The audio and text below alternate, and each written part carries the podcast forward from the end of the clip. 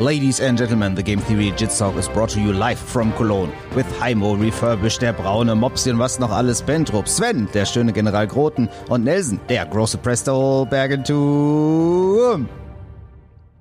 Boys, diesmal nur, diesmal nur drei Wochen, bis wir es geschafft haben. Einen neuen, war das, war das äh, hier thailändisch für Hallo? Ja.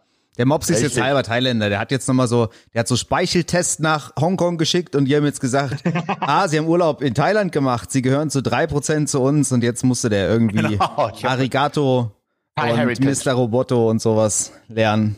Der ist jetzt halb, halbe Thai-Wurst. Gibt's eigentlich eine Wieso schöne Thai-Wurst? als einzig, Einzigster wieso hast du eigentlich Familie. Als, ein, als einzigster ein T-Shirt an, Nelson. Alle Ja. anderen hier sind nackt. Warum nicht du? Genau, warum du nicht? So kann ich mich nicht Der konzentrieren. Einzige, der sich's leisten kann. Der, wo sich's leisten kann, bitte. Der, wo sich's leisten kann. Ja, weil es hat Ja. hier jetzt geregnet. Es ist deutlich kühler geworden. Außerdem habe ich Anstand. Anstand und Ja. Moral. Du bist der Anständige. Wir wollen Du heute der, reden ein, der Du bist Einzige doch der mit Einzige mit Familie. und mit moralischem Kompass. über den Und mit, und mit Plateau-Effekt. richtigem Job. über den Plateau-Effekt. Plateau-Effekt Ja. hat nichts mit Schuhen zu tun. Den Gag habe ich gerade schon mal gemacht, aber wir haben schon mal aufgenommen, dann war Mikrokacke scheißegal. Wir Es haben aber genauso viel beim zweiten Mal gelacht wie beim ersten Mal. Nee, das stimmt nicht. Beim ersten Mal hat Heiko so geguckt, der hat kein Noch Wort wenig. verstanden, weil da habe ich nicht nur Schuhe, sondern auch Bahnsteig gesagt und das hat er nicht verstanden. Hat, äh, ich aber jetzt egal, was soll es. Das ist, Sven und ich haben uns beide angeguckt gegenseitig. Ja, ja, das war betroffen, das war betretenes Schweigen. War, ich das wollte nicht so machen. Ich wollte einfach die Hand nicht vors Gesicht legen und den Facepalm machen, damit du nicht verunsichert bist, Nelson. Ich, warum? Du kannst ja mit Kritik nicht so gut umgehen. Wenn ihr noch alle Gags vorher nachschlagen müsst, dann das wird ein langer Podcast, meine Güte. Das schneide ich raus, komm. Google das einmal. Ist ja auch egal, Leute. Also, jedenfalls, Plateau-Effekt bedeutet, man trainiert immer weiter, wird aber nicht besser. Das heißt jetzt explizit nicht, dass man nur einmal die Woche zum Training geht und irgendwie nicht besser wird. Dann weiß jeder, woran es liegt. Sondern es liegt daran, dass man hier diminishing return, man macht mehr, kriegt nicht mehr zurück, scheißegal. Und es gibt auch eine so eine schöne Theorie, habe ich gerade schon mal gesagt, beim Vokabellernen, ganz witzig, dass man irgendwann anfängt, mehr zu vergessen, als dass man Neues dazulernt. Und dann weiß man im Schnitt immer weniger. Könnte beim Jits auch Gibt da irgendwie probieren. eine Theorie zu, warum das so ist? Ja, Hast gleich, gleich. gelesen? Ich wollte den Gag, den ich gerade schon gemacht habe, weil das war der einzig gute Gag, den ich gerade hatte. Schon mal sagen, beim Jits wäre jetzt nicht ganz so schlimm, wenn man einen Front-Headlock verlernt und Leglocks neu lernt. Guck mal, der wird jetzt besser, weil es schon ein Running Gag ist. Ja, und ja, wird der- trotzdem der im Schnitt genau. im Jits besser. Ja. Ist gereift wie eine Flasche frische Kuhmilch in der, Augustsonne. Machen die in Thailand auch wie in Korea, dass die so Sachen unter der Erde vergraben, bis die richtig schön reifen, so Chi- Kimchi-mäßig oder so? Leichen schon Nee, mal. nee, die machen, das, das, die, was die haben, ist äh, Plara, nennt sich das. Das ist so ein, so ein fermentierter Fisch. Ich glaube, das muss so ein bisschen wie Süßtrümmeln sein. Ich habe das wohl auch gegessen, weil ich habe definitiv Essen gegessen, wo das drin war. Äh, das las sich aber eher ekelhaft. Aber sobald das wohl mit, mit anderen Lebensmitteln in Kontakt kommt, schmeckt das ganz gut. Also, Naja gut, Fischsoße an sich ist ja auch vergoren, ne? Ja, aber der wird erst, der wird irgendwie stark gesalzen und dann fermentiert und dann die Fische bleiben auch in dieser Lake drin und da gibt es dann verschiedene Qualitätsstufen und dann wird auch schon wieder auf den deutschen Blogs davor gewarnt, das zu essen, weil ein Experte irgendwo behauptet hat, dass das Leberkrebs auslöst. Also es ist Sofort. Wieder, ja, ja, Instant sofort. Leberkrebs. Instant, Instant Tod durch Leber. Also Leberkrebs ist ja, wirklich, ist ja wirklich nur schlimm, wenn man den sofort bekommt. Ne? Wenn man den zum Beispiel nach zwei Wochen kriegt, ist es nicht mehr so schlimm. Ja, genau. Dann hat man ja schon wieder Das vergessen. ist, da was weiß man gar nicht, Ja, egal. weiß man gar nicht, wo Kommt doch drauf an, wie lecker es war, ehrlich gesagt. Ja.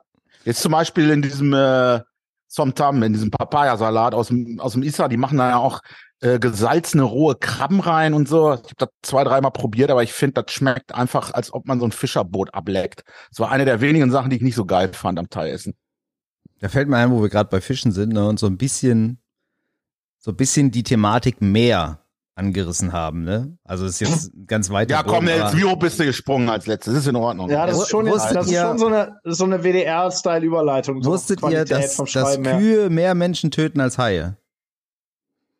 Und da frage ich mich doch, warum töten Kühe überhaupt Haie? Oder meinst du Menschen? Was? Ja, siehst du, ihr müsst es schon wieder googeln, aber ich lasse das jetzt mal stehen. Nee, du, ein, ein, ein Kühe Teil, töten noch keine Haie. ja, ach nee, ein Teil der Audience wird es verstanden haben. Ihr vielleicht, ja, wenn ihr den Podcast... töten mehr Menschen Oh, als Haie.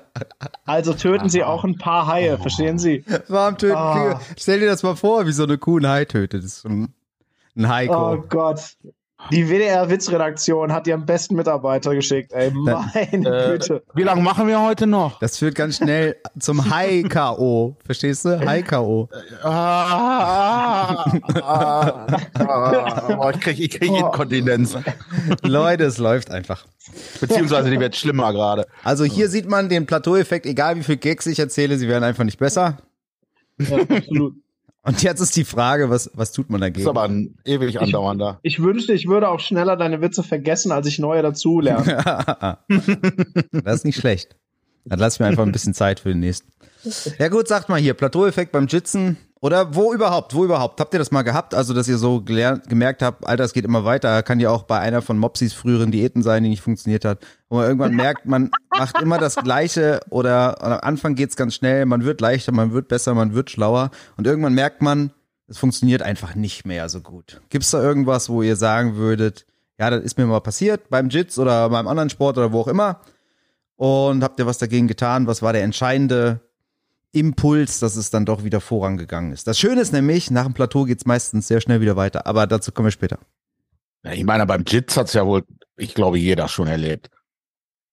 Sowohl Plateau wie auch sogar bergab rückwärts. Also, ähm, Ja, ich sag auf mal. jeden Fall mehrmals, mehrmals ist mir das passiert. Ja, erzähl mal. Das ist ja hier ein Podcast. Da kannst du Ja, das ist mir erzählen. schon klar. Ich muss aber, äh, wenn du wenn du jetzt ein, äh, ein konkretes Beispiel haben willst, fällt mir jetzt nichts ein, wo es, also dass ich mich konkret daran erinnere. Ich weiß aber, das eigentlich auch, würde ich sagen, schon auch kurz bevor ich mal Braungut gekriegt habe, ne, war das auch mal wieder. Und lustigerweise auch tatsächlich kurz vorm Purple Belt. Also muss man Da- doch aber sagen, du weißt ja immerhin oder du vermutest anscheinend, dass du ein Plateau hattest, aber es muss ja, Ja. irgendwas passiert sein, dass du jetzt auch vielleicht retrospektiv sagen kannst, okay, da war wahrscheinlich ein Plateau und so, also du, das ist ja nicht durchbrochen worden wahrscheinlich, weil du Belt bekommen hast, außer du sagst jetzt, der dich so motiviert, also weißt du, irgendwas Also jetzt, ja ich sein. meine jetzt äh, beim jetzt vor dem Braungurt weiß es ja jeder im Grunde genommen. Da habe ich halt angefangen, dann irgendwann Sachen zu machen, die ich eigentlich nicht machen kann äh, oder konnte vorher und da dann eigentlich auch noch nicht richtig. Also sprich, ich habe angefangen, Reverse Della Hiva ja Sachen zu machen, weil ich es einfach machen wollte und da so ein Detail gefunden habe und das hat das dann im Grunde genommen auch wieder gelöst. Auf einmal hat man wieder Spaß an der ganzen Geschichte und geht nicht so verkrampft dran und dann funktioniert's irgendwie. Und bei mir speziell war ja dann auch noch der ganz große Sprung, als die ADHS-Medikamente angefangen haben zu wirken. Mehr Mobi gekriegt und so. also ich und denke, damals vom Purple Belt, ich glaube tatsächlich, das war dann der Belt, der das bei mir, weil mein Kopf wieder so dicht ist und so unbedingt immer alles zeigen und beweisen will und dann so verkrampft ist beim Rollen und so, und dann man nur noch die Scheiße macht, die man sowieso immer macht, die vermeintlich funktioniert, funktioniert in Anführungszeichen. So. Ja, ich meine, eine Sache, die du jetzt angesprochen hast, die ist ja, glaube ich, im, im Jits ganz normal, ist halt so, dass man ein entscheidendes Detail findet, was dann alles verändert.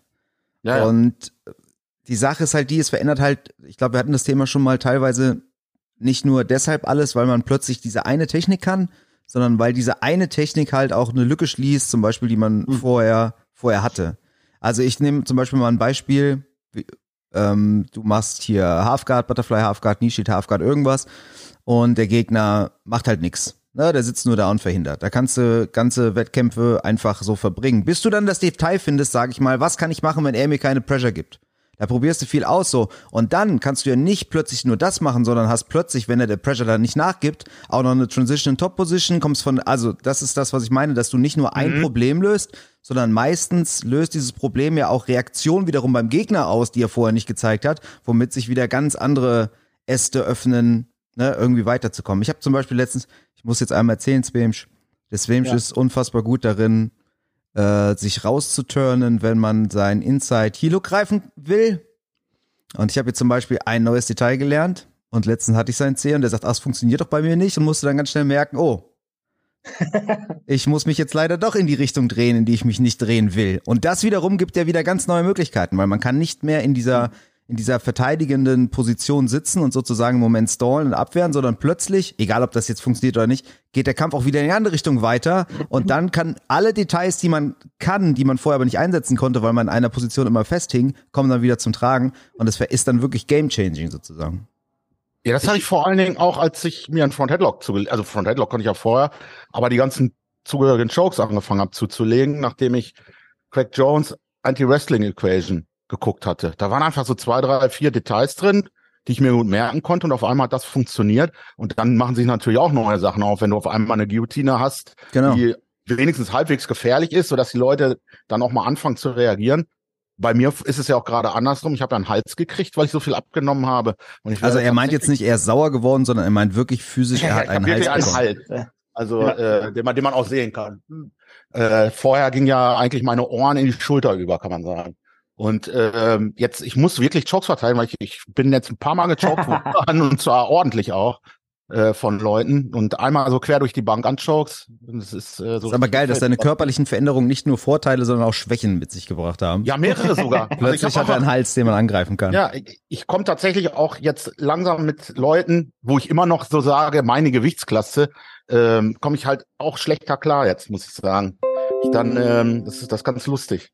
Und ich bin auch wieder unsicherer geworden beim Rollen manchmal. Und deine, Also- deine, deine Pronouns sind nicht mehr Presh und Her, sondern Nee, jetzt genau. auch ein bisschen Mobility. In und Word. Ja, in und Word. him und Word. Von, Pre also- von Presh Her to him Word. Guck mal, ich habe den Plateau-Effekt überwunden. Die beiden Leute lachen, es kam Der mal ein Gag war- raus, alles klar. Ja, komm, der war alles. aber nicht schlecht. So, Sven hat Ja. noch gar nichts gesagt. Lass uns mal bei diesem einen, Ja, aber also, das fand ich super, lass uns mal dabei bleiben. lass uns mal bei dieser einen Sache bleiben, so ein Detail, was, was irgendwie was verändert. Hast du da irgendwie was zu, zu sagen? Hatte ich tatsächlich nicht so wirklich, aber Heiko hat ja eigentlich so gesagt, so jeder kennt das irgendwie. Ich bin nicht, ich bin von, von Plateau, man hört das so viel, ich bin da nicht so richtig überzeugt von irgendwie. also Ähm, subjektiv, aber auf jeden Fall ist das, ja.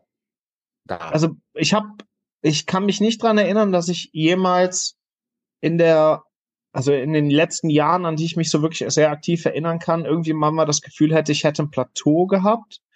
Ähm, mir fallen eher so, so Zeiten auf, wo ich so, boah, ich habe jetzt in letzter Zeit sehr viel irgendwie dazugelernt oder irgendwas, was ich mache, ist sehr viel besser geworden.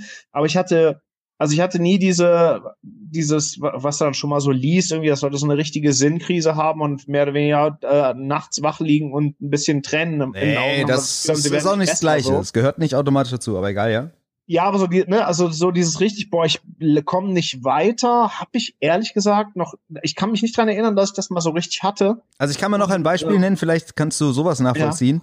Ich habe ja irgendwann mal gesagt, komm, jetzt mach mal nicht mehr so viel Leglocks, sondern probier noch mal was anderes aus, weil ich da auch irgendwie dachte, okay, da weiß ich jetzt so das meiste, Ja. was was so auf dem Markt ist und ähm, und habe dann irgendwelche anderen Sachen gemacht, um besser zu werden, wo man jetzt im Nachhinein sagen kann, okay, das war jetzt vielleicht auch kein Plateau, weil ich habe ja was Neues dazugelernt, ja. Aber Okay. jetzt, wo so viele neue Leglock-Details da sind, hat sich mein Leglock-Game in einer ganz kurzen Zeit noch mal ganz krass verändert. Ja. Und ich würde sagen, mein Overall-Game ist durch diese Detailveränderung und dem, was ich gerade beschrieben habe, deutlich schneller besser geworden, als dadurch, dass ich plötzlich noch keine Ahnung was konnte. Weißt du, was ich meine? Ja. Also ich glaube, diese Aber- kleine ja. Veränderung in einem schon bestehenden System hat viel schneller viel mehr gebracht als das andere. Das war dann auch nicht unbedingt vielleicht ein Plateau, weil ich habe ja in anderen Bereichen was gelernt. Aber für diesen einen Bereich, nämlich jetzt Leglocks, hat das dann im, En im Endeffekt schon gegolten. Also partiell, so partielles äh, Plateau, man nicht, dass man sagt, so, ich werde insgesamt. Nee, nee, ich genau, genau. so einem Vielleicht ist ja Bereich sowas, wo du sagst, also du hast zum Ja. Beispiel doch irgendwann angefangen mit dem Moschaba äh, zu ringen. Ne? Vielleicht ist Ja, das sowas, wo du sagst, ey, weil das wäre auch noch ein Aspekt, wo wir gleich drüber reden könnten, wenn man einen, einen Trainer hat, einen Personal Trainer oder was auch immer, wo man dann plötzlich merkt, okay, das war Mhm. jetzt noch mal was ganz anderes. Also ich kann mich bei dir- ein, ja. Ich kann mich bei dir daran erinnern, nachdem du das erste Mal den Aaron kennengelernt hast, dass sich total viel verändert hat in deinem, äh, in, in dem, Ja, dem, wie du da ja. rangegangen bist auch, äh, generell. Ja, das auf Also jeden Fall. Ja damals eh auch, äh, dem Systematisieren, aber beim Aaron kann ich mich noch dran erinnern, dass du auf einmal halt viel äh, kreativer, will ich mal so sagen, geworden bist. Also so in dem auch, dass du dir quasi selber, ich habe manchmal das Gefühl gehabt, dass du dir dann erst erlaubt hast, auch mal wirklich outside the box zu denken. Aaron So, Milam das- übrigens, Black Belt Geber für Sven und mich. Ja, genau, unser, unser Mentor quasi. Ähm, ja, ich, äh, vielleicht ist das ja echt so ein Wahrnehmungsding. Vielleicht ist, liegt das bei mir dann ein bisschen dran, dass ich diese, ähm, dass ich diese Phasen, in denen du so richtig gesteigert Fortschritte machst, ich glaube, ich nehme die mehr wahr, als ich dann die Phasen wahrnehme, in denen nicht so furchtbar viel passiert. Vielleicht ist das so ein, vielleicht habe ich deswegen auch diesen Eindruck, ich, ich hatte, oder ich hatte nie so ein krasses Plateau, Gefühl. Vielleicht liegt das da manchmal so ein bisschen an der Wahrnehmung. Ich habe aber auch ehrlich gesagt, mich haben ein paar Mal auch Leute, äh, also ne, Leute, die bei mir trainiert haben, irgendwie drauf angesprochen. Und ich fand fast immer, oder immer an alle, wo ich mich dran erinnern kann, die mich darauf angesprochen haben, ey, ich habe das Gefühl, ich habe so ein Plateau, was soll ich machen? Ich war immer ein bisschen überrascht davon, weil das sich gar dann in der Regel nicht mit meinem Eindruck von außen gedeckt hat. Mhm. Aber das ist ja auch was, was, was vielleicht auch nochmal, um es jetzt einmal noch so zu sagen, ich glaube auch nicht, dass man in dieser Phase dann, also ich habe da ja auch damals jetzt nicht gedacht, scheiße, meine Leglocks werden nicht besser, sondern ich habe gedacht, ja. okay, hier ist einfach erstmal ein Ende erreicht. Ja, weißt du, das kann auch sein, hm, dass du denkst, ich okay. wüsste jetzt gar nicht, woran ich da jetzt noch arbeiten soll, so, ich bin erstmal happy, ja. aber ich will jetzt halt auch mal wieder was anderes machen. Und dann jetzt erst im Nachhinein, dadurch, dass es jetzt so schnell plötzlich mhm. weiterging, kann ich jetzt sagen, okay, das war vielleicht einfach ah, okay. ein Plateau, weil diese ganze Knowledge auch noch gar nicht da war und plötzlich hat sich da was ganz schnell entwickelt. Ja. So, ne, das will ich jetzt nochmal sagen. Also jeder, der das hört, ihr müsst nicht in der Sinnkrise sein, um, ne, um, um euch zu hinterfragen, ob ihr da ein Plateau also habt. Also ich habe die, also ich habe es einmal wirklich stark gehabt, da kann ich mich noch dran erinnern. Das war nach, nach einer Naga, ähm, wo ich noch Weißgurt war und im Auto gesessen habe und gedacht habe, Alter, was soll die Scheiße? Du, Warum mache ich das eigentlich? Ja, war ja wirklich. Ja, so, sowas dachte ich auch eher. Ja, also sowas. Ja, aber ja, also muss nicht, muss nicht unbedingt also sein. Bei mir, ne? Mhm. Das hatte aber bei mir dann noch mehrere Gründe. Das lag nicht nur am Jiu-Jitsu, weil ich so gedacht habe, Alter, du gewinnst nicht auf Turnieren, du kriegst dein scheiß Blaugurt nicht. Ich meine, ich habe da ja drei Jahre auch für gebraucht, was ja schon ein Jahr länger ist, als man normalerweise braucht. Vor allen Dingen, ich habe ja auch fast jeden Tag trainiert damals schon, ne? Äh, und war immer der Erste und Letzte auf der Matte. Und äh, du bist immer noch fett äh, nichts, es geht nichts voran. Also das war richtig, da habe ich mich richtig scheiße gefühlt. Einmal auf der Nager gekämpft und immer noch fett. Ja, ja, so ungefähr. Nee, scheiße. Das, das, erste, das erste Turnier war ja, ja, gut, da bin ich selber mit Hause.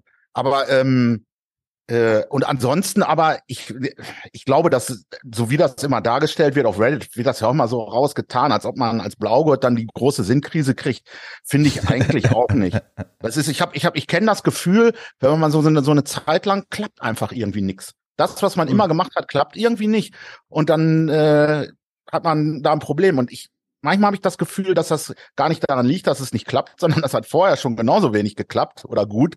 Äh, nur man nimmt es auf einmal mehr wahr. Es gibt noch ein anderes Beispiel, will ich mal kurz vom, vom Kiten erzählen, wo ich auch du gehst ja kiten, du bringst ja eigentlich alles mehr oder weniger selbst bei. Du gehst ja nicht, du gehst ja nicht in einen Kiteverein oder sowas, ne?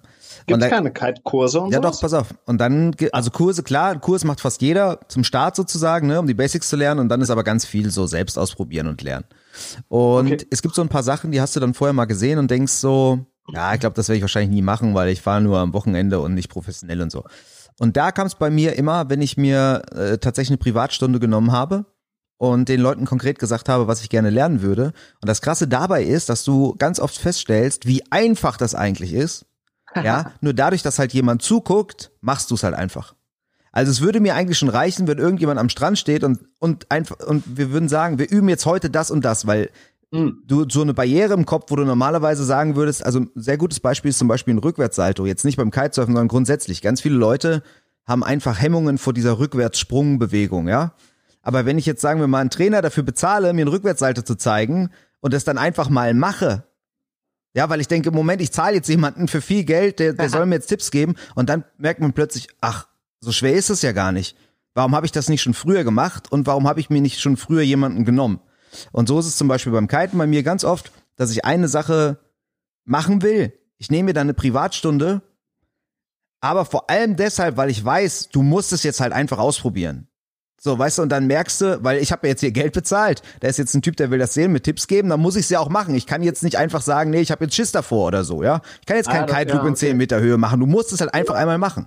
Und ganz oft war, merkst du dann. Das schafft so ein bisschen Commitment dann. Genau. Ne? Und ganz oft merkst du dann, dass, Moment mal, das war eigentlich gar nicht so schwer. Und dann wiederum gibt's noch ganz viele andere Sachen, die du lernen willst, wo du denkst, hm, vielleicht sind die auch gar nicht so schwer. Und probier, so, weißt du, und das ist auch, das ist so ein ganz klassisches, klassischer Plateau-Effekt, äh, glaube ich, in dem Fall, dass du halt dich einfach an neue Sachen gar nicht erst rantraust. Dass du natürlich in dem, was du kannst, wirst du immer besser und sicherer und so weiter. Aber nach oben hin ne, ist so eine Grenze. Und wenn du die dann einmal durchbrichst, geht genau wie beim Jits wieder so ganz viele Fächer auf, wo du denkst, okay, warte mal, wenn hier den Kite Loopen nicht so schlimm ist, ist Kite Loopen bei der und der Bewegung vielleicht auch nicht so schlimm. Und plötzlich denkst du so, Alter, wieso habe ich eigentlich nie den Kite geloopt? Das ist viel leichter als und so Geschichten und so Geschichten. und das hatte ich zum Beispiel, seit ich das mal einmal beim Kiten erlebt habe, mache ich das ganz oft, dass ich in bestimmten Bereichen jetzt abseits vom Jiu-Jitsu mir einfach jemanden nehme, der mir eine Privatstunde in irgendwas gibt oder so, um zu gucken, ob es da so eine so eine neue Sichtweise gibt, die ich irgendwie, ich habe mir zum Beispiel auch Schachunterricht genommen, Nur um mal zu sehen, wie andere Leute das, weil die haben ja einen ganz anderen Blickwinkel da drauf und plötzlich lernst du was oder musst was zeigen oder musst dich wirklich mal mit Sachen beschäftigen, was du vorher halt so nicht gemacht hast. Und das äh, äh Werbung für Privattraining bei Heiko auch verfügbar, aber vor allem bei Sven und mir. Meldet euch. Ja, und da kann es also, ja sowas sein ja. wie ein Bei mir, wenn ihr bei, bei jemandem Privatunterricht haben wollt, den es wirklich interessiert. Ich wollte gerade sagen, werdet oder dem ihr wichtig seid. Genau. oder wichtig werden könnt. Ja, und ich meine, im Jits kann es auch sowas sein. Sagen wir mal, du kommst immer, kommst immer auf den Rücken, aber kriegst nie den Choke. Ja, und dann denkst du so, okay, ich komme auf den Rücken, aber choken ist schwer. So, und dann irgendwann lernst du das eine Detail, den auszuchoken. Und plötzlich macht alles macht alles wieder ganz neuen Sinn. Und du, weißt du, du schaust dir noch andere Backentries an, weil du plötzlich weißt, sobald ich auf dem Rücken bin, habe ich zu 85 Prozent des Finish und sowas. Kann man alles gegen, gegen Geld bei Sven und mir und Heiko lernen. Und bei mir kriegt man das Wichtige, was nämlich meiner Meinung nach den Unterschied dann macht, das ist nämlich das Vertrauen in das, was man da tut. Ja, dass ich wollte gerade sagen, einfach macht, dass man das dann Confidence Gap, ne? Ja, das, dass man halt, das ist ja eh der Unterschied, finde ich, zwischen jemandem, der halt also tatsächlich würde ich schon sagen, das ist schon fast so Braungurt-Ding, dass du halt einfach die Sachen machst, drauf scheißt, weil du weißt, ja, wenn ich das nicht kriege, kriege ich halt was anderes. Und wenn ich das nicht kriege, dann äh, hole ich mir halt Top-Position. Und wenn ich die nicht kriege, dann mache ich halt, weil du da halt Vertrauen drin hast. Und auf einmal funktionieren die Sachen. Ich sag mal so Backtakes aus allen möglichen Situationen, wo du dann halt einfach sagst, oh, ich muss ja nur mein Knie irgendwie drunter kriegen. Und dann kriege ich den, den Rücken schon.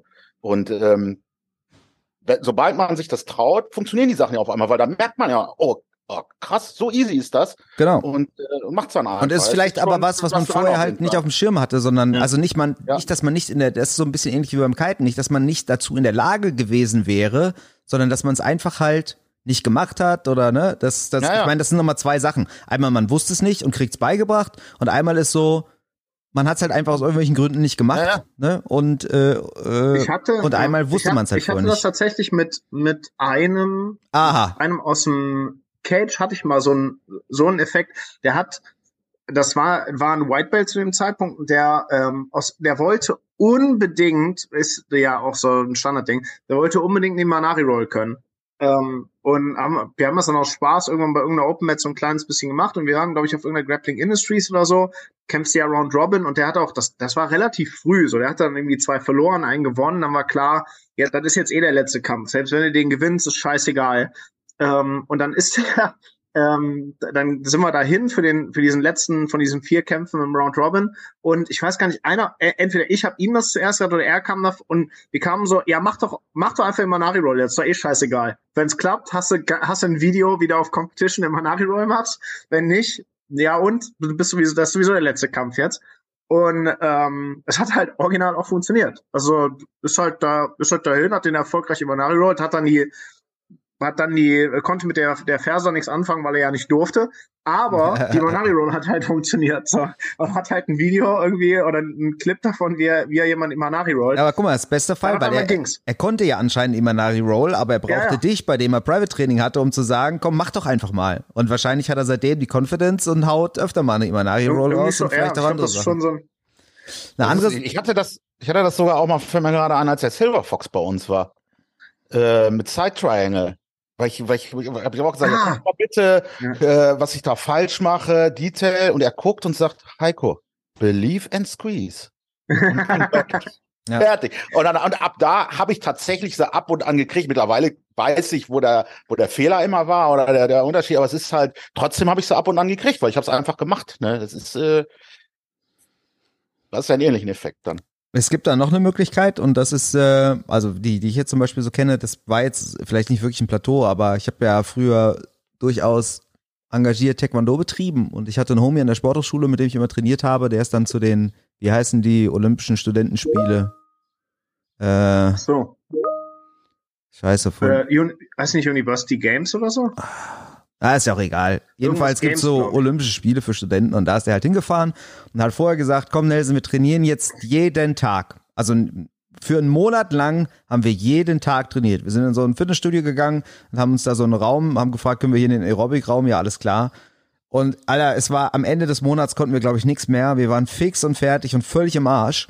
Aber so zwei, drei Wochen später war insane hast du gemerkt, wie sehr das alles so in dich übergegangen ist und wie sehr du aus diesem Loch so super kompensationsmäßig wieder rausgekommen bist und Timings und so Sachen gelernt hattest.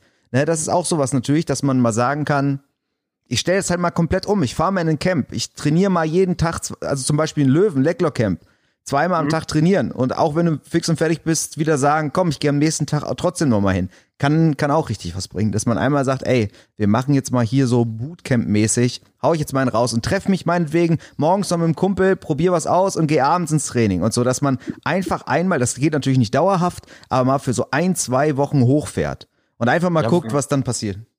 Ich, ich, ich würde fast schon sagen, die Pause ist es aber, die es dann hinterher macht. Weil das ja, ja, ist klar. auf jeden Fall eine, eine Beobachtung, die ich, äh, die ich gemacht habe. Immer wenn ich eine Pause gemacht habe, läuft's auf jeden Fall erstmal immer besser. Und ich merke dann auch, wie es wieder ein bisschen schlechter läuft. Ich glaube aber, das also funktioniert nur, wenn du dir vorher genug Input gegeben hast. Ja, okay, das ist ja, irgendwas muss ich ja setzen, das stimmt schon. Es gibt diesen, diesen Late Learning Effekt, den ich früher immer schon beobachtet hatte und ich wusste, was es ist, bis ich es mal irgendwo dann zufälligerweise erfahren habe von so einem Typ, der Mundharmonika unterrichtet hat, der dann sagte, ach, dann setzt der Late Learning Effekt ein. Ich dachte so, Alter, jetzt weiß ich endlich, was das ist. Und das war so zum Beispiel, wenn ich früher für die Schule Gedichte gelernt habe, habe ich so lange mhm. gelernt, bis du plötzlich gar nichts mehr konntest. Weißt du, du konntest das Ding auswendig und hast immer weiter gelernt und irgendwann war dein Kopf so voll, du konntest plötzlich die erste Strophe nicht mehr. Und dann weißt du, okay, Input ist jetzt vorbei. Und dann gehst du schlafen, wachst am nächsten Tag auf und kennst das Ding einfach komplett auswendig, weil dein Hirn halt immer ja. noch weiter process. Und ich glaube, so ungefähr in etwas größer ist es auch mit diesen Pausen. Du musst aber vorher schon genug Input reingeballert haben, damit du in dieser Zeit, wo du nicht lernst, irgendwas auch verarbeiten kannst. Weißt du, wenn du einfach zweimal die Woche casual trainierst und machst dann einen Monat Pause, behaupte ich, es bringt dir gar nichts. Wenn du aber, sagen wir mal, vier, fünfmal die Woche Doch, trainierst und irgendwann merkst, du kommst nicht weiter oder dein Körper ist am, an der Grenze und machst dann eine Pause, dann hast du, glaube ich, also meine Meinung, hast du diesen Effekt. Es kann sein, dass du je mehr du frontloadest, dann auch irgendwie mehr rausfährst, aber es ist ja normal, also es ist in der Regel schon so, dass ähm, Leute, die das Gefühl haben, ich habe so ein Plateau, ja sowieso anfangen, ähm, um dem zu entkommen, eh mehr zu investieren meistens. Ne? Also die kommen, in der Regel ist ja, wenn die zu einem kommen und nachfragen, haben die ja eigentlich schon so ein bisschen Frustration hinter sich, haben festgestellt, boah, ich komme nicht weiter oder glauben, ich komme nicht weiter und fangen dann ja eh an, irgendwie hochzufahren und suchen sich so ihre Wege. Das kann dann sein, dass oft, wenn die schon kommen, das eigentlich der ideale Moment ist, zu sagen, ey, mach mal eine Woche Pause, bleib mal eine Woche daheim, setz dann neu ein, so und guck mal, ob das dann immer noch beschäftige dein Hirn mal mit ein bisschen was anderem. Ja, wird aber auch ähm, ein bisschen so in die Richtung gehen, dass man vorher schon gemerkt hat, hier ist was, man hat ein bisschen mehr ja. Gas gegeben, so und dann mal ja, genau. zu machen. Das, das glaube ich auch. Es, es macht ja auch beim, also hier so von wegen Lerntheorie ist ja auch, du lernst halt nicht unbedingt besser, wenn du frustriert immer weiter ja, maximales Load die eine Sache lernst, sondern also wenn, wenn du halt dir eine Stunde irgendwas versuchst ins Hirn zu ballern, am Stück ist das halt viel weniger effektiv, als wenn du irgendwie mehrfach 20 Minuten machst und dazwischen irgendwie eine Runde Fußball spielen gehst. So. Ich, also äh, dieses ich, dieses da, Unterbrechen macht schon Sinn. Ich, ich habe da, denke ich im Moment ein bisschen drüber nach. Ähm, ich habe eher so vom Gefühl her, äh, würde ich sagen, dass im Jiu-Jitsu immer viel zu viel gezeigt wird und man auch viel zu viel sehen will an Techniken und was weiß ich äh, in, in, einem, in einem gewissen Zeitraum. Ich glaube, es macht mehr Sinn, wenn man sich ein bisschen limitiert da und äh, sich nicht too much irgendwie drauflädt. Also ich glaube, es ist so, das geht schon ein bisschen so in die Richtung, aber ich glaube nicht unbedingt, dass es, also es ist ja so, wenn du jetzt sagen wir mal nicht zu jedem Training gehst, also bei mir ist es zum Beispiel so, ich gebe Freitag und Samstag Training, ja, und oft knüpfe ich halt am Samstag an Sachen an, die halt am Freitag da waren, ja, und jemand, der jetzt am Freitag nicht da war, der schnallt vielleicht jetzt nicht irgendwie direkt, weil, weil ihm das fehlt, aber ich kann ja auch nicht immer auf alle Rücksicht nehmen, ja, und dann lernst du vielleicht einfach an so einem Samstag jetzt nicht so richtig viel, ich finde aber, es ist einfach wichtig, dass du dir selbst im Sparring oder so Ziele setzt und bestimmte Dinge vornimmst. Die müssen gar nichts unbedingt ja, ja. mit der Technik zu tun haben, die man im Training gezeigt hat. Ja, also wenn du irgendwann überall mal weißt, was so passiert, kannst du vielleicht ein paar Details mitnehmen. Aber ich glaube, dass es gar nicht so viel Sinn macht, immer wieder zu kommen, den ganzen Input auch direkt umzusetzen und so weiter und so weiter. Ich glaube trotzdem, dass der Input gut ist. Weißt du, weil irgendwann, das ist ja immer so ein Ringschluss, irgendwann sagen wir mal, sind Leglocks vorbei, dann machst du was anderes und dann kommst du aber wieder zurück zu Leglocks und weißt schon so ein bisschen was. Ich glaube, beim Jits ist so die Herausforderung, abzuwägen zwischen dem, wie viel von dem neuen Input nehme ich denn auch wirklich gleich mit und wie viel übe ich aber erstmal das, wo ich wirklich dran bin. Weißt du, weil, und du kannst ja, ja auch als Trainer, ich kann den ja nicht jedes Mal das gleiche zeigen, weißt du? Weil ein Typ, der dann zum vierten Mal die gleiche Einheit sieht in einer Woche, der denkt dann auch irgendwann, lass mal stecken. Übrigens. Nee, ich würde, nee, nee, also meine ich das aber auch nicht. Ich würde in einer Einheit viel weniger zeigen, weil ich glaube, dass man Weiß- und Blaugurte, den, den musst du nicht jedes Detail erklären. Die können da eh nichts mit anfangen. Also Ja. das ist so, das ist, äh, man, man denkt das ja immer, ich kenne das ja von mir auch, man muss denen das und das erklären und man meint ja dann auch häufig, ja, das ist ja total langweilig, wenn ich denen jetzt nur das zeige.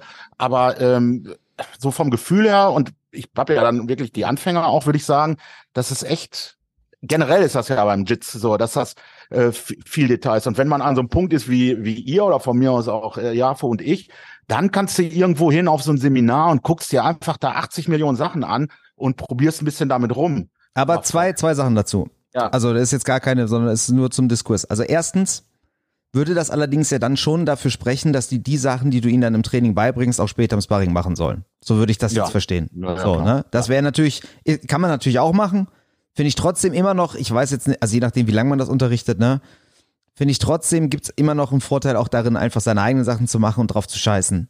Das zweite ist, da bin ich, Bedeutet, ja, ja, nee, im freien Sparring ist ja auch was anderes. Ja. Also ich finde generell sollte sich jeder überlegen, was er da jetzt von mitnimmt, dass er von, vom Unterricht und ob er das jetzt irgendwie ausprobieren muss oder nicht. Und das zweite ist, dass ich jetzt, das ist halt jetzt auch mal eine Überlegung, also sagen wir mal, ich bringe jetzt fünf Details bei, bei, bei irgendeinem Hiluk oder so ein Scheiß, ja, und man sagt, okay, das ist eigentlich für ein White Belt zu viel oder sowas, ja. Ich bin ja eigentlich schon damit zufrieden, wenn der sich ein, zwei Sachen davon merkt und wenn es nur eine ist. So. Jetzt ist aber die Frage, weißt du, wenn ich nur ein Detail zeigen würde, aber das, und jetzt kommt die Krux, das sehr detailliert, dann weiß ich ja auch wiederum nicht, wie viele Details dieses, ein, weißt, weißt du, wie ich meine? Das heißt, Ja, ja, ich weiß, was du meinst, aber auch das meine ich. Ich würde die einfach viel mehr machen lassen. ja, Viel mehr ausprobieren mit dem, einfach sagen, hier ist so eine, also ich weiß auch nicht, ob das richtig ist. Ne, das ist, ich will nicht sagen, das ist der richtige Weg, aber ich sage ja, ich habe da so das Gefühl. Ich glaube, es so ist halt wirklich ganz gut, dass wir dieses Basics-Training haben, grundsätzlich, und das Nicht-Basic-Training, weißt du? Weil erstens kann Ja. sich jeder aussuchen, weil zum Basic-Training müssen ja nicht nur äh, Weiß- und Blaugurte kommen, ja, da kann ja jeder hinkommen und kommen, glaube ich, ja auch viele hin, ja, die das einfach nutzen, so als Ja, ja, ja, Open Mat oder was auch immer. Also, Ja, und genauso gut finde ich es aber auch, wenn Weiß, Weißgurte zum anderen Training kommen und merken, ey, guck mal, da wird jetzt viel detaillierter und viel mehr gezeigt, viel schneller. Vielleicht ist das auch was für die. Und außerdem ist es halt wirklich einfach gut, beides zu haben. Ich muss nämlich zum Beispiel sagen, ich denke da öfter mal drüber nach. Im äh, Combat Club früher war es ja halt einfach das genaue Gegenteil. Also da haben wir wirklich monatelang nicht nur die gleiche Technik, sondern auch die gleichen Einheiten gemacht.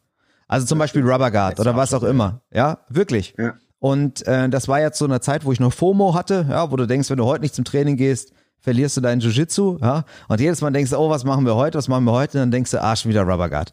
Und zwar die, die ne, und wieder Armbar aus Rubber Guard. So, dann gingst du Mittwoch wieder hin, denkst, okay, was machen wir? Armbar aus Rubber Guard, alles klar. So, und Kommst du natürlich. nächsten Mittwoch oder machst du wieder Mount Escapes, weil irgendein MMA-Kämpfer verloren hat? So, aber weißt du, was ich meine? Das trotzdem, das ist natürlich ein anderer Ansatz und da könnte man denken, oh, langweilig, ich habe jetzt keinen Bock mehr. Aber man könnte jetzt auch sagen, okay, nach den drei Monaten konntest du zumindest die Basics aus der, weißt du, hat, Ja. es hat auch Vorteile und so finde ich es ganz gut, wenn verschiedene Sachen angeboten werden, weil nicht nur, dass sich jeder was aussuchen kann, sondern dass es vielleicht auch gut ist für jeden Einzelnen mal verschiedene Herangehensweisen Ich, festzustellen. Ja, ich ich finde tatsächlich, ähm, also ich kenne halt so ein, so ein paar so Lern- und Unterrichtsmodelle aus dem Sprachlernen.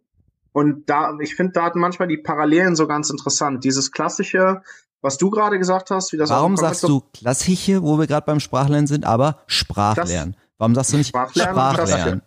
Warum? Ich habe doch meinen Fehler. Ja, aber da warum nur, warum nur partiell? Warum nur partiell? Und, und warum gerade bei Sprachlernen nicht? Das ist ja Bei höchst. Sprachlernen ist alles gut, aber Okay. klassisch.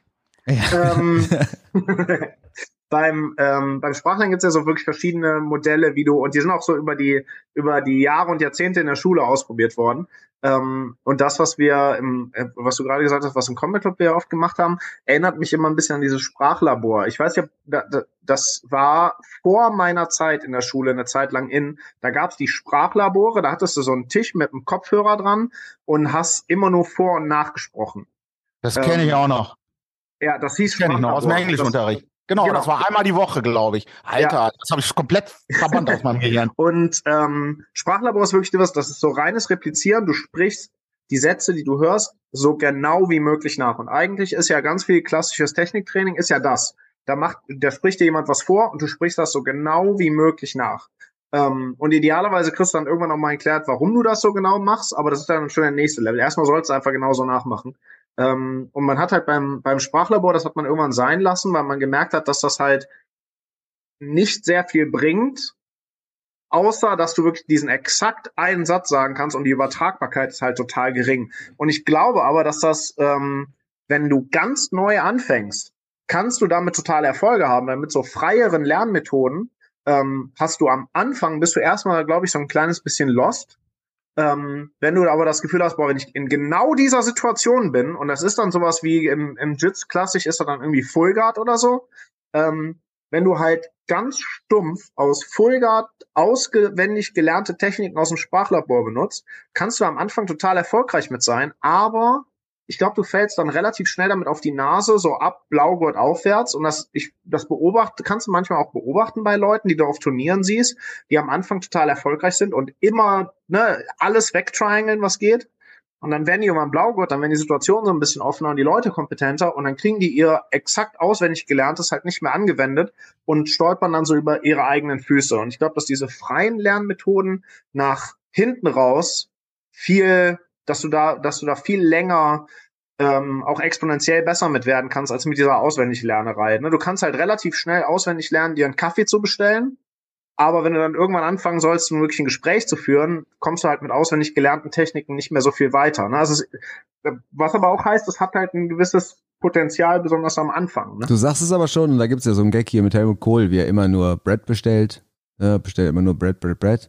Und dann lernt, dann lernt er irgendwie ein anderes Wort, dann will er mal was anderes essen. Ah, nee, er bestellt immer nur Cheesecake, so. Und dann will er mal was anderes essen und lernt das Wort Bread und geht dann zum Bäcker und sagt, I want to have bread.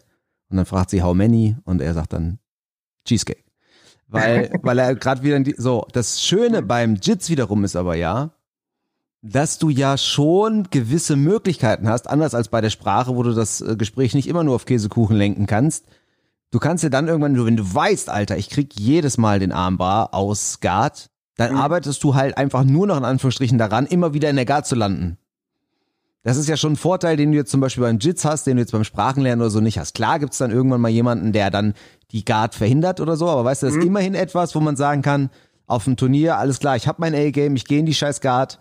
Ja, und vielleicht ist es einfach sogar zum Anfang leichter, sowas zu haben, wo man weiß, okay, ich muss nur dahin, ja, ja. egal wie, ich ja. muss nur dahin und dann geht's ab. Vielleicht ist es besser. Das macht ja auch ein Blaugurt schon ja, aus, eben, eben. Dass der schon irgendeine so bevorzugte Position hat, in die er auch irgendwie wenigstens einen Weg weiß von überall. Deshalb, so. du hast es aber ja auch gesagt, hinten raus ist das freie Lernen vielleicht besser, aber ein Fehler, so eine Position oder im besten Fall sogar zwei, drei zu haben, ist es nicht. Nee, ich sag also ja, das ich, ist am äh, Anfang kann das total hilfreich sein. Ich glaube nur, du musst halt dann irgendwann sehr dran arbeiten, weil, weil das ist schwer. Das musst du Leuten, glaube ich, erklären. Und das ist dann der Grund, warum ich das häufig bei, bei manchen Teams sehe, die im Anfängerbereich total gut sind und die ab Purple Belt aufwärts gar nichts mehr geschissen kriegen. Du musst sowohl als Trainer als auch als der, der es macht, als ambitionierter Jitzer, irgendwann dann bewusst treffen, okay, die Art und Weise, wie ich bisher hierhin erfolgreich war, ja, ja. die muss ich jetzt bleiben lassen und ich muss mich dafür öffnen, das jetzt anders zu machen. Und das ist sehr, sehr schwer. Es ist halt total schwer, die Formel, mit der du als White Belt dann irgendwie immer erfolgreich warst, die ein Stück weit loszulassen, über den Haufen zu werfen, sowohl als Trainer als auch als Trainierender. Genau, ist nämlich die Frage. Also, ähm, ja, sorry. Hm. also wenn man sich mal, wir haben ja alle Kinder außer Sven. Ähm, wenn man sich, wenn man sich anguckt, wie so ein, wie, wie lernt so ein, so ein kleines Kind? Der lernt, indem er abguckt und dann durch Trial and Error einfach. Wie, wie, wie lernen die, dass ein runder Bauklotz in ein rundes Loch reinpasst? Der versucht immer wieder in alle Löcher und manchmal trifft er den runden und irgendwann hat er gerafft, alles klar. Ah, so muss ich's drehen und so, so kommt's rein. Das würde für mich jetzt heißen, dass beide Sachen halt zusammen Sinn machen, dass man, dass man ja. auf der einen Seite halt äh, was vorgezeigt kriegt, hier so und so ist das gemacht und dann hat man die Möglichkeit, mit Trial and Error und zwar wirklich auch angewandt, das wäre in dem Fall sogar ein Positionssparen, was auch immer, äh, da ein bisschen mit rumzuprobieren und das halt äh, äh, so rauszufinden, ah, so funktioniert's. Und diesen Moment von, ah, alles klar, hier muss ich packen, den kennt ja jeder auch, ne? Dieses, wenn so Klick macht und man sagt, oh, ah ja, das, das war's, das ist so. Und den kriegt man ja nicht weil einem einer was vormacht und man das einfach stumpf nachmacht, äh, repetitiv, wie so eine Cutter durchzieht. Und äh, ist einfach, denke, das könnte ein ganz guter Ansatz sein, auf jeden Fall. Stille. Achso, ja, das Sven sah so aus. Ich dachte, er hatte Ich hab auch gedacht. und, und wollte was sagen, deshalb war ich so still. Aber ich finde das mit dem Kind eigentlich ganz spannend, weil ähm, ich glaube allerdings, dass Kinder noch so wenig wissen und können, dass sie diesen Plateaueffekt wahrscheinlich erst sehr, sehr spät haben werden. Weißt du, weil der Bauklotz, irgendwann passt er halt rein, ne? und dann ist halt geil. Ja gut, aber dann, dann, nimm, dann, dann nimm mal das Gehen oder das Laufen. Irgendwann, klar, dann kannst du das. Und dann fängt es ja vielleicht an, dass man anfängt zu balancieren zu wollen und sich das ein bisschen schwieriger Mhm. zu machen. Ja auch, aber ne? ich, ich wollte eigentlich Oder nur auch sagen, nicht, weil man sich für andere Sachen interessiert. Dann. genauso gut Also, könnte man daraus aber auch ableiten, dass man, sagen wir, den, den kleinen neuen Jitzern, wie einem kleinen Kind einfach eine bestimmte Sache zeigt, aber dann die Möglichkeiten so offen lässt, dass er, egal was er macht, immer wieder was Neues lernt. Weißt du, wie ich meine? Und nicht immer wieder sagt, nein, das muss da ins Runde, sondern Ja, genau. Aber das finde ich, also das finde ich auch wirklich eine guten, gute Sache, den Leuten zu sagen, probiert mal einfach rum. Hier, ich zeige euch mal was. Bleibt innerhalb dieser Grenzen irgendwie und probiert einfach mal aus. Was, wie fühlt sich das an? Macht mal so, hier, so, soll, so sollte man es meiner Meinung nach nicht machen und es ist schlechter, probiert es aber ruhig auch mal aus. Also so, und fühlt mal, wie sich das anfühlt. Ne? wir sind ja jetzt schon dabei, was man so Wie als, Training, als Trainer machen Ja, kann. wieder, ja, so Nee, macht ja nichts, ist ja gut, ist ja gut. Heiko macht halt, Heiko macht halt so Montessori-Klassen eigentlich. Der, der, Ja, eigentlich mache ich Laborschule. Ich probiere ja ganz viel aus Ja, immer wieder. Mon Monte Montessori ist ja auch so in die Richtung. Du schaffst so eine, eine Lernumgebung und mit wenig Instruktion lässt du die, die Kinder da drin dann halt entdecken und lernen. Genau. Und das, was du, äh, das war das, wo, wo ich vorhin drüber nachdachte, weil mir das Wort irgendwie gegangen war. Dieses, äh, dieses nachahmende Lernen heißt Mimesis. Und das ist, das ist Mhm. tatsächlich auch ein relativ starker Lernimpuls halt, ne? Dass du, dass du, keine Ahnung, Kinder, die in ihrer Kochküche stehen, in ihrer kleinen Holzküche und halt äh, eins zu eins nachkochen, was Mama in der großen Küche macht, so, ne? Ja, aber Ja. es ist ja gut. Also es, Ja, auf jeden Fall. Das ist kein, das ist keine Kritik. So, so lernen, also keine Ahnung, so, so Lernprimaten halt, ne? also, wir müssen unsere Schüler nur als kleine Kindern Privat, äh, Primaten uns Genau. Machen wir eigentlich sowieso schon. Inkontinente, nicht ganz zurechnungsfähige Affen. Ich habe jetzt eben mal überlegt, ob jemand dabei ist, wo ich dieses Bild nicht habe, aber ja. eigentlich fällt mir jetzt niemand ein. Was denn? Also keiner, von dem ich dieses Bild nicht habe. Insofern sind wir da schon auf einem, auf einem guten Weg eigentlich. Ja, es macht eigentlich keinen Sinn, jetzt einen einzelnen hervorzuheben, weil es trifft halt jeden. Wo wir uns aber, glaube ich, einig sind, und da haben wir jetzt noch gar nicht drüber gesprochen, klar, und das ist das, was wir jetzt sagten, so Basis aufbauen, immer wieder die gleiche Triangle und dann, dann sitzt die. Aber es gibt ja diesen, diesen schönen Satz, wie kannst du erwarten, dass irgendwie was anderes bei raus, nee, wie kannst du immer wieder das Gleiche machen und erwarten, dass irgendwann mal was anderes bei rauskommt oder so. Also ich will mich, ich will nochmal appellieren an die Leute, die sich da irgendwie jetzt anges so. angesprochen fühlen und Du, irgendwie du meinst so, dieses fälschlich zugeschriebene Einstein-Zitat, ne? keine Dieses Ahnung, wem das, ich meine, das ist, Wahn Wahnsinn ist, wenn man immer wieder das Gleiche probiert und auf ein anderes Ergebnis hofft. Ja, ja. Ja, das hat Einstein übrigens nie gesagt. Ja, habe ich, ich aber habe hab ja noch nicht mal gesagt, dass Einstein das gesagt hätte. Ich finde nur irgendwie, es Ja, ist halt was dran. Ja, kann sein. Dass man sich manchmal irgendwie einfach so sagen muss, ey, ich muss mal was anderes machen. Und ob das jetzt vielleicht die Pause ist, ob das jetzt eine andere Art des Lernens ist, ob das vielleicht ist, dass man mal sich auf eine Open Mat begibt und mal guckt, was andere Leute so machen. Ähm, ob man, ob das mal ist, dass man mal eine Privatstunde nimmt oder so. Auf jeden Fall mehr als zu merken, nee, so geht's auch nicht, kann man ja nicht. Und ich Ja, würde so behaupten, überhaupt, ne? bei allen diesen vier Sachen, die wir jetzt so angesprochen haben, ist es auf jeden Fall so, dass man da was Positives rausziehen würde. Ich glaube vor allem dieses mal ein bisschen was anders machen oder es mal ich wollte gerade sagen ist schon, dass man wert. ist äh, vor allen Dingen, ich finde immer, so, so ganz gilt das halt für komplette Anfänger nicht. Die müssen sich, nee, müssen so Sachen nicht machen, aber ich finde, wenn man schon ein bisschen länger dabei ist, halt Purple Belt oder so und dann so denkt, ah, irgendwie komme ich nicht voran, Limitation ist auch was Gutes. Dass man sich einfach ver verbietet, ich mache solche Sachen jetzt nicht. Ich mache dies, ich mache das nicht. Keine Ahnung. Wie geh zum Beispiel, wie zum Beispiel? Ich gehe nicht Ja, mehr ich gehe nicht mehr, ich, ich gehe nicht mehr in Halfguard. Oder was ich jetzt gerade versuche, ist, dadurch, dass ich ja auch schneller geworden bin, aber das irgendwie noch nicht so richtig Ist mir auch schon aufgefallen. Also jetzt auch so. Wir, wir haben ja, Ja, ja. Video laufen, ist mir auch da schon aufgefallen, ja. Ja, ne? Ich bin schneller als ihr. Ähm, aber ja so weit würde äh, ich nicht gehen, aber. dass man halt, äh, ich, ich, ich versuche bewusst, die Leute nicht mehr festzuhalten. Gar nicht mehr. Weil vorher war mein Game ja äh, Kontrolle, Kontrolle, Kontrolle, Explosion, außer Atemkontrolle, Kontrolle. So im Grunde genommen. Und äh, das versuche ich ja jetzt nicht. Versuche mich eigentlich konstant zu bewegen und lieber die anderen ein bisschen laufen zu lassen und darauf zu reagieren, weil und zu sagen, ja okay, da tut sich dann schon irgendwas auf, ist ja eh nur ein pimmeliger Blaugurt. Also so ähm, äh, ich auch da kann ich mir vorstellen, dass auch ganz gut helfen kann, wenn man ja, sich Sachen einfach, wie gesagt, verbietet. Oder ich, halt, die man halt immer macht, die gut funktionieren und man sagt halt, nee, das mache ich jetzt nicht mehr ich darf das jetzt nicht. Ich muss, muss aus meiner Komfortzone raus und andere Sachen machen. Übrigens auch nochmal das Thema, dass es manchmal wirklich gut ist, mit Leuten auch zu trainieren, die jetzt irgendwie deutlich schlechter sind als man selbst. Weil wir nehmen jetzt zum Beispiel mal das Beispiel, zum Beispiel das Beispiel Competition, ne, wo du dir vielleicht was vornimmst und dann einfach doch, weil du es überhaupt nicht kontrollieren kannst, einfach direkt zurück in dein A-Game fällst. Jetzt mal so als Beispiel. Wenn du aber. Ja, den Competition. Ja, ja trotzdem. Ja, aber als, ja, aber deshalb sage ich. Ansehen. Genau, aber wenn du jetzt irgendwie jemanden hast, der deutlich schlechter ist als du, und das passiert, finde ich, auch in Competition, dann merkst du plötzlich, ja. okay, ich muss jetzt hier nicht äh, festhalten, der Typ passiert meine Guard sowieso nie und ich probiere mal irgendwie was anderes aus, ne? Und das kannst du ja im Training schon auch herstellen. Dass du, gerade wenn ja, du jetzt sagst, ey, ich verbiete mir jetzt mal Halfguard, dann wird es wahrscheinlich nicht so viel Sinn machen, gleich mit einem zehn Jahre erfahrenen Typen zu rollen, so, nee, weißt du, klar, wo du völlig nicht. untergehst, sondern dann stellst du plötzlich fest, ach, guck mal, bei dem zumindest hat's jetzt auch mal mit Top Control äh, geklappt und dann einfach immer weiter ein bisschen aufrüsten. Ja, auf jeden, ja, das, das, auf das jeden Fall so ein bisschen Rahmenbedingungen ändern, finde ich, und so, ähm, dieses Plateau-Denken geht ja mit super viel Frustri Frustration so einher. Und man, ich glaube, die meisten Menschen und ich habe das ja auch, sind so, so äh, ich habe zumindest die Neigung bei mir, wenn ich über irgendwas frustriert bin, dann verbeiße ich mich da irgendwie noch mehr rein. Und dann dieses überhaupt Sachen dann mal durch, durchmischen, anders machen und was vielleicht auch ein bisschen dazu führt, dass man sein, sein Problem dann nicht mehr ganz so ernst nimmt, hilft auf jeden Fall. Ja. Ich will nur noch einmal sagen, weil das immer wieder aufkommt, es ist für mich nicht immer das gleiche wie frustriert zu sein. Also weil einerseits manchmal merkt man es halt einfach auch gar nicht, ja, und äh, merkt erst später, oh, da war ich wohl auf dem Plateau oder sowas, ne?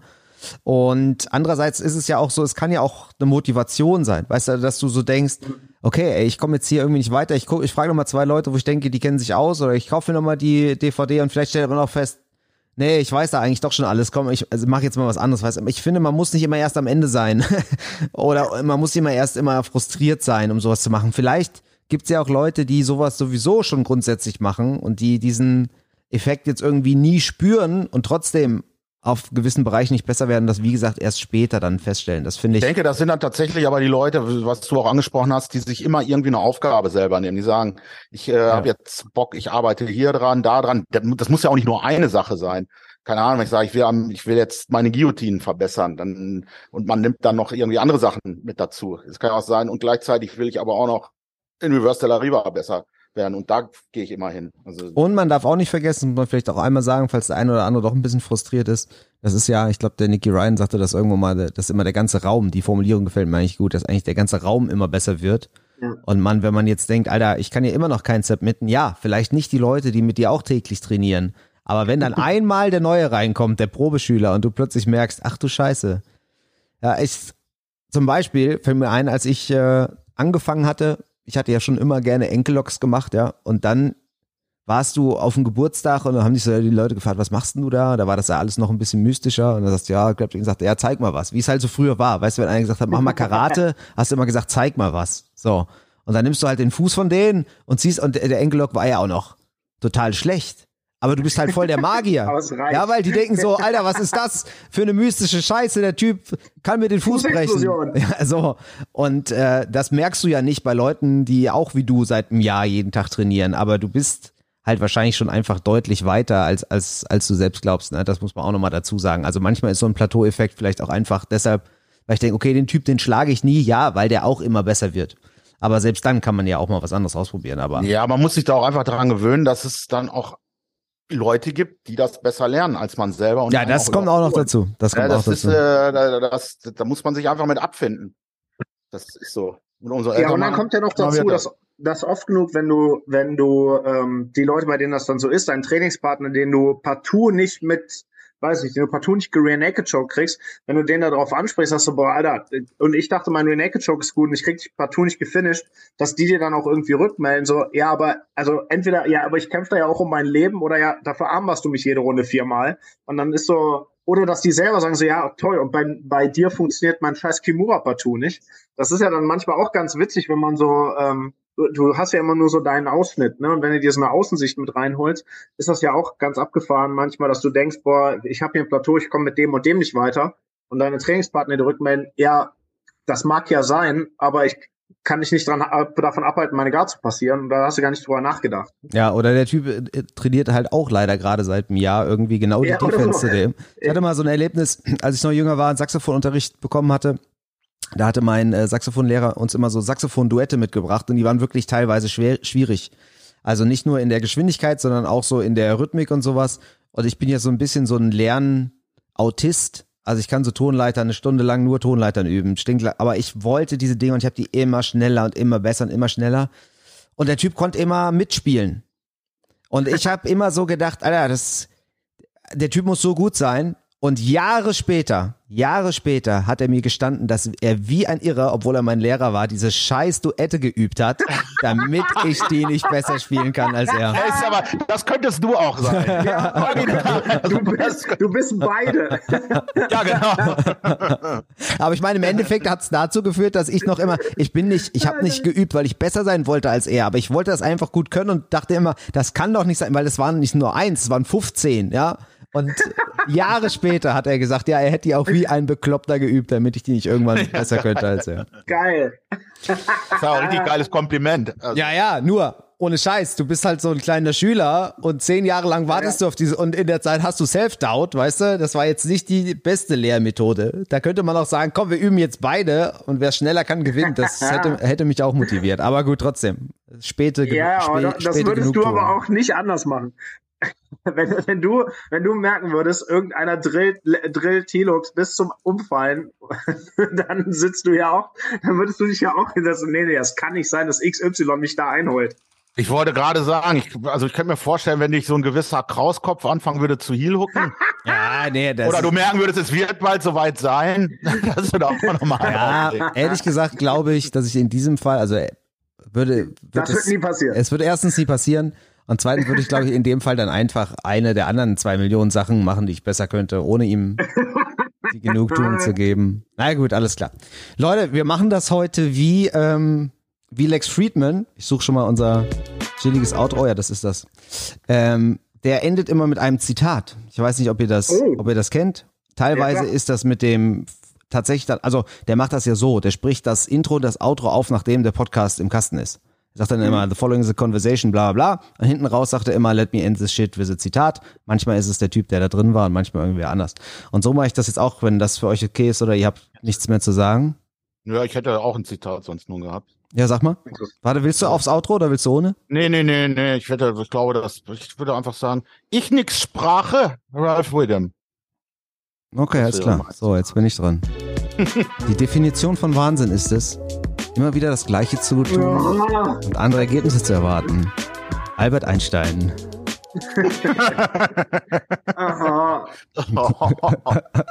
Macht's, macht's, macht's gut, Leute. Ah.